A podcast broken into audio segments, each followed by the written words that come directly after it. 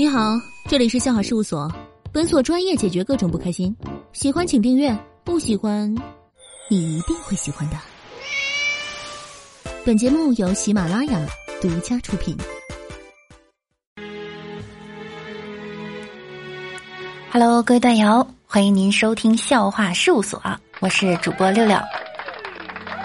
今天呀，我看到一个新闻，某 4S 店打广告。十二点九八万元写成了十二块九毛八，结果一个大爷拿着十三块钱来买车了，不用找了。下回有这好事儿也通知通知我啊。放假，同事问我打算去哪玩，我说要回归自然，找个农家院，享受新鲜的空气、淳朴的民风，体会日出而作、日落而息的原生态。同事听了一脸的羡慕。我就不告诉他，我得回老家收几亩地的玉米。弟弟一直不结婚，把我妈可愁坏了。我弟就宽慰道：“放心吧，妈，到时候我肯定娶个温柔体贴的白富美，直接能生双胞胎的。”我妈点点头，嗯，你结婚的时候给你买跑车，外带一百万现金。我弟激动地说。真的吗？您该不会是逗我吧，孩子啊，是你先逗我的。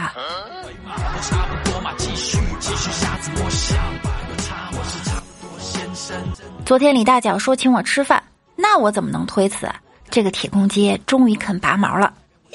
结果他带上了女朋友，吃完饭以后，他俩莫名其妙的吵起来了，而且他女朋友甩头就走。李大脚赶紧追了上去，我暗暗的高兴啊，秀恩爱。死得快，这时候服务员把账单递给了我。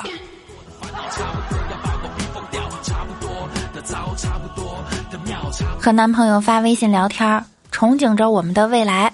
我说晚上和男友一起洗脚，洗完你给我拿毛巾擦干净，然后再把我抱上床。男友说：“你这样说，我忽然想到一句话：妻子残疾多年，丈夫不离不弃。”李大脚在超市买东西，突然有一个老太太走过来，显得很伤心的对他说：“小伙子，你长得太像我那刚死去的儿子了，我可真想念他，你能不能叫我一声再见，妈妈？”李大脚觉得老太太可怜，便叫了一声：“再见，妈妈。”哎，再见，孩子。老太太说完就走了。李大脚刚好买完东西要走，营业员叫住了他：“先生，您母亲的钱还没付呢。”城市套路深，我要回农村。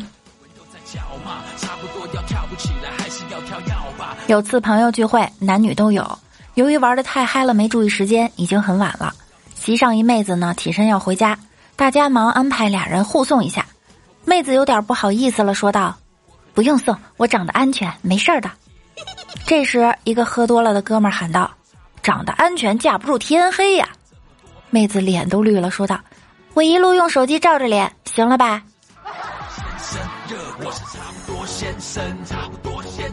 课堂上，我举手问老师：“我待会儿买彩票能中五百万，你信吗？”结果老师哈哈大笑：“傻瓜，做你的美梦去吧！”谢谢老师。说完，我就合上课本，心满意足的趴在桌子上睡觉了。在上期的节目中啊，给大家留了一个互动话题，那就是你的第一份工作是做什么的？我们来看一下小可爱们的留言哈。幻灵倩说：“我的第一份工作就是吃喝玩乐，每次期末考试都考全年级第一的学霸，棒棒的。”幺三五幺零五零说：“我的工作是天天考试。”（括号我十二）妍希小妹妹说：“我是个小学生，第一份工作应该就是学习。”原来听节目的朋友这么多小学生啊！你们一定要好好学习哈，学习是第一位的。幺八零三幺零九说：“我今天就是我的第一份工作，肯德基后厨，加油！后厨能不能多吃点儿？” 麒麟说：“公共汽车上，六六想放屁，正在不知如何是好时，耳中突然响起了贝多芬的命运交响曲，他便随着音乐嘣嘣嘣嘣，哎，这不对，自然的解决了。他心中暗笑的同时，偷偷观察其他乘客的反应。嗯，他们怎么都捂着鼻子盯着我看呢？原来命运命运交响曲不是来自车中的广播，而是出自他的手机。看来没有掩盖住我噼噼啪啪的声音。幺五零六五九八说：“铲屎的汉汉汉，我妈非要养狗养猫，还都是母的，个个生了十个。哇，那你们家要变成动物园啦！”幺八六零九八八幺说：“是铁路通信工程师，听起来好高大上呀。”曾经真帅说：“主播交个朋友吧，第一次听被你吸引。”好的呀，点个关注，有空来直播间玩。隔壁的小二说：“学校里兼职算吗？一上大学就开始送外卖，每天穿梭于各个学院的宿舍大楼。唯一的遗憾是，还是无法进入女生宿舍。你这个梦想，有可能会达到啊！加油。”若小黎说：“第一份工作是收废品的。大学的时候，每天去各个宿舍收纸盒、塑料盘儿，然后拿去卖。厉害！我记得我的第一份工作应该是在 Seven Eleven 打工。哎，隔壁的小可爱说：我的工作是听六六的笑话。那我需要更多的员工。美美说。”当然是做学生，每天将空白的卷纸加工成带字的卷子。学生朋友们辛苦了哈。那今天呢，依然给大家留一个互动话题，那就是你听过最魔性的歌曲是什么？希望大家依然可以踊跃的留言。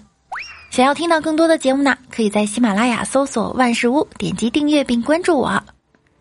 喜欢看段子的朋友，也可以关注我的微信公众号“主播六六大写的六”。想要更多的了解我呢，也可以关注我的新浪微博，我是主播六六。每晚九点，我也会在喜马拉雅直播哟。想要更多的了解我，就来直播间找我一起互动吧。那我们下期节目再见啦，拜拜喽。不注意的时候，悄悄地把这种子养成果。